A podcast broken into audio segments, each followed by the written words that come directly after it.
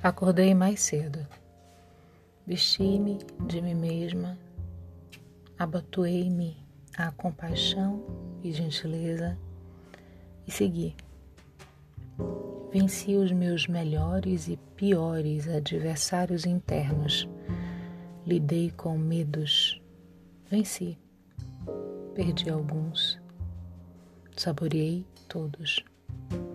Distanciei-me, enfim, da fuga Abracei as minhas faltas e defeitos. Perdoei a minha inocência, mas também a agradeci.